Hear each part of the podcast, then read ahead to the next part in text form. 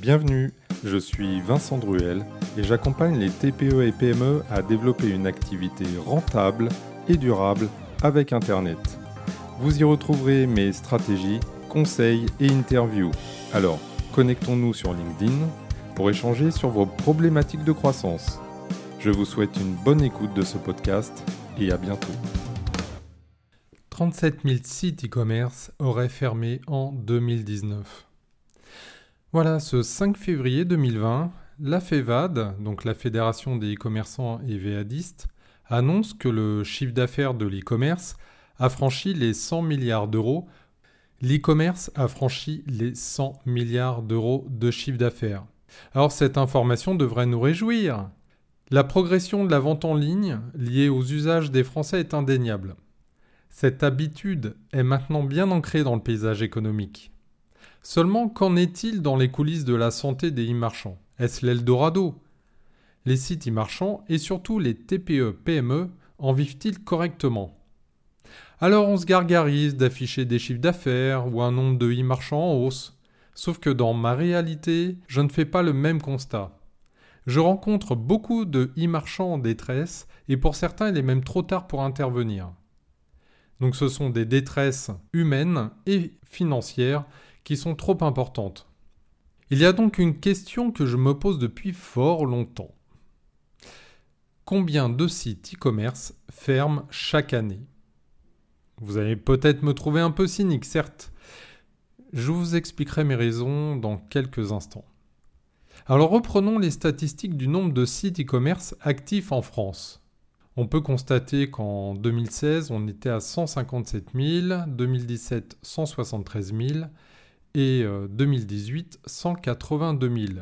Selon les données de la FEVAD, le nombre de sites e-commerce actifs donc, serait même euh, fin 2019, euh, début 2020 de 190 000, soit 10 000 de plus qu'en 2019. On était donc à 180 000 sites e-commerce en 2019 et 182 000 sites e-commerce en 2018. Donc en 2019, on a eu 2000 sites e-commerce actifs en moins par rapport à 2018. La hausse en termes de création de sites e-commerce ralentit. Peut-être un marché arrivé à maturité ou des acteurs internationaux qui cannibalisent le marché. Alors je vous mets au défi de trouver des informations sur le nombre de e-commerce qui ferment en France tous les ans et sur les raisons de ces fermetures.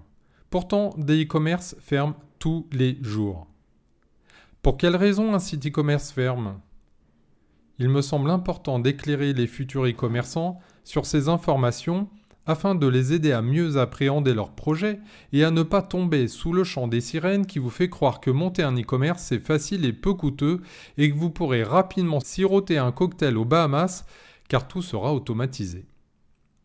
Récemment, je découvre cette donnée dont la source est de Molly de 35 000 créations de sites e-commerce par an en France. Alors admettons que cette information soit juste, et je ne vous cache pas que je reste fébrile à cette idée. Je me dis que j'ai toutes les infos pour faire un super calcul très compliqué, et enfin découvrir le nombre de sites qui ferment. Alors pour faire court, entre 2019 et 2020, on a eu plus 10 000 sites actifs. Si je soustrais les 35 000 créations de sites e-commerce, on serait donc à 25 000 fermetures d'e-commerce en 2019-2020. Entre 2018 et 2019, on passe de 182 000 à 180 000 sites actifs, soit moins 2 000 sites actifs. J'ajoute à ça les moins 35 000 on serait à donc 37 000 fermetures d'e-commerce en 2019. Bon, étant sceptique sur le nombre impressionnant de fermetures, je me suis mis en quête d'autres informations. Alors retournons voir la FEVAD. Ils indiquent qu'il y aurait eu en 2018 près de 21 800 créations d'e-commerce. Donc c'est dans un des communiques presse que vous pourrez retrouver sur mon article euh, sur mon site auditsiteecommerce.com ou sur LinkedIn. On est donc assez loin des 35 000, mais cela reste un chiffre considérable. Si j'applique cette statistique toujours sur 2018 versus 2019, on aurait moins 2000 sites actifs, moins les 21 800, ce qui ferait 23 800 fermetures d'e-commerce en 2019. Bon, je vous cache pas que dans mon fort intérieur, j'adorerais que la FEVAD, Molly et tous les professionnels des statistiques m'expliquent comment ils calculent ces données que la planète e-commerce relaie en permanence. Alors comment expliquer cette hécatombe annuelle? Petit rappel sur le paysage e-commerce en France. On a plus de 94% des sites e-commerce qui font moins d'un million d'euros de chiffre d'affaires. Ça concerne bien sûr les TPE et PME. Et 90% du chiffre d'affaires total est concentré sur 5,5% des sites marchands, dont principalement les marketplaces, Amazon en tête. Alors je m'interroge sur l'impact de la rentabilité sur les e-marchands. Donc une autre statistique qui vient de la FEVAD, LSA, mais aussi d'Oxatist Ernst Young, donne les infos suivantes. Alors la rentabilité des sites leaders, donc ces fameux gros sites qui représentent 90% du chiffre d'affaires. 60% seraient rentables, 13% à l'équilibre. Donc on est 73% des sites leaders qui sont à l'équilibre, voire qui gagnent de l'argent. Sur les sites des TPE-PME, on est à 53% rentable et par contre 30% à l'équilibre. Donc 83% ne perdent pas ou gagnent de l'argent. Mais ce qui veut quand même dire que 17% des sites des PME et TPE ne sont pas rentables. Donc sachant que les TPE-PME représentent 94% des sites marchands, sur 180 000 sites actifs en 2019, on en aurait donc 170 100. J'en déduis les 17% non rentables et cela donne 28 917 non rentables. Site d'une TPE-PME non rentable en général, ferme sous quelques mois, au mieux quelques années d'existence. Pour rappel, j'avais calculé donc entre 23 800 et 37 000 fermetures d'e-commerce en 2019. Mon dernier calcul représente 28 917 sites non rentables, donc menacés de fermeture. Alors, quelles sont les raisons d'un site non rentable? Bon, eh bien, c'est parti pour la liste qui pique. Une des raisons, l'offre est trop concurrentielle. Si vous comptez vendre des télévisions, des smartphones, des chaussures, billets de spectacle, sachez que ce marché est saturé et que la guerre que se livrent les principaux acteurs sur ce terrain ne permet pas de dégager des marges confortables car les coûts de web marketing, entre autres, explosent. Soyez différenciants et vendez des produits ou services sur des niches auprès de communautés ou sur un marché local. La deuxième raison, le porteur de projet sous-estime son budget. Combien de fois on m'a demandé de concevoir un site comme la FNAC ou Le Bon Coin pour 5000 euros? Et ce n'est pas le pire. Le budget web marketing, celui qui vous servira à être visible sur le web, est largement sous-estimé. Pour pallier à cette méconnaissance, j'ai développé un business plan e-commerce qui vous permet de sécuriser votre budget avant d'investir. Cela a permis à bien des porteurs de se lancer ou pas, mais dans les meilleures conditions. Alors troisième point, c'est la non-adhésion des équipes. La réussite d'un projet est conditionnée par l'adhésion de la direction et des équipes. Si l'une des parties n'est pas mobilisée, sensibilisée, formée, le projet court à l'échec. Parfois, des entreprises dites traditionnelles qui veulent se digitaliser et vendre leurs produits en ligne, une conduite du changement est fortement conseillée. Autre point, l'e-commerçant ne pilote pas son activité. Alors c'est un grand classique chez les TPE et PME, l'absence de pilotage, de tableau de bord qui croisent toutes les données de vente à celles du web marketing. Résultat, la grande majorité ne sait pas si leurs campagnes AdWords, Facebook, leur SEO sont rentables. Sans parler des frais de port, des commissions de paiement, des remises, des avoirs. Avancer à l'aveugle, c'est l'assurance de se perdre. N'oubliez pas que ce que l'on mesure s'améliore.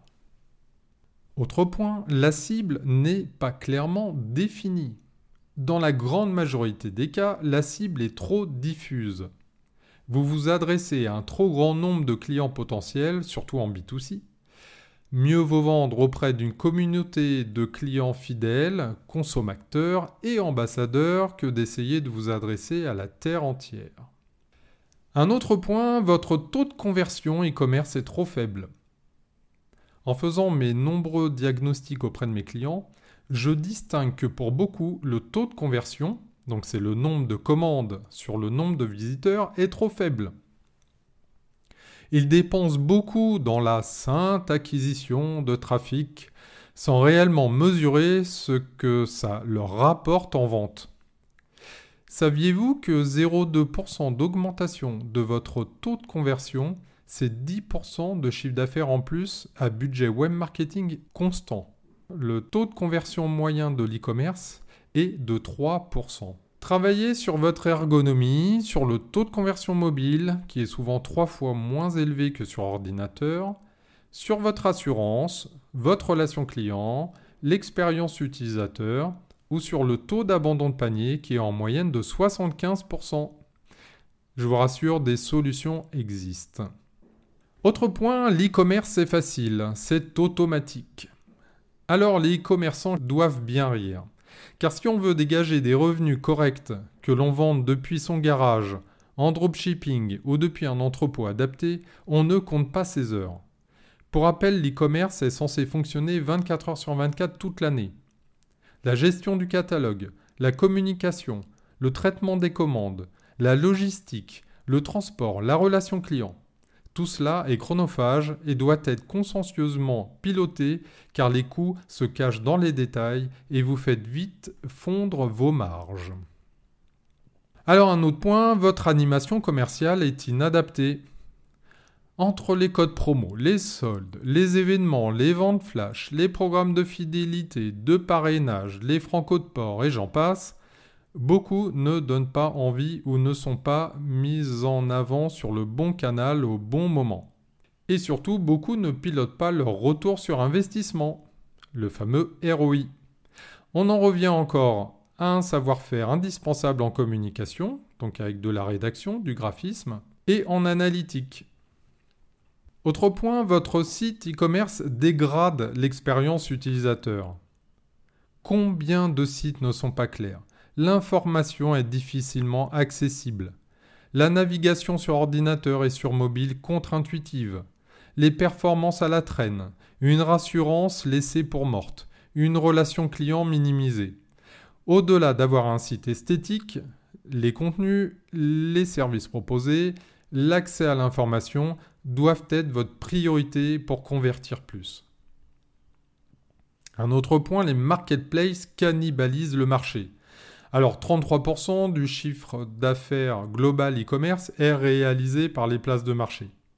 Ce sont des plateformes qui offrent de plus en plus de produits, de services et font tout pour vous garder chez elles avec des solutions d'abonnement comme Prime pour Amazon.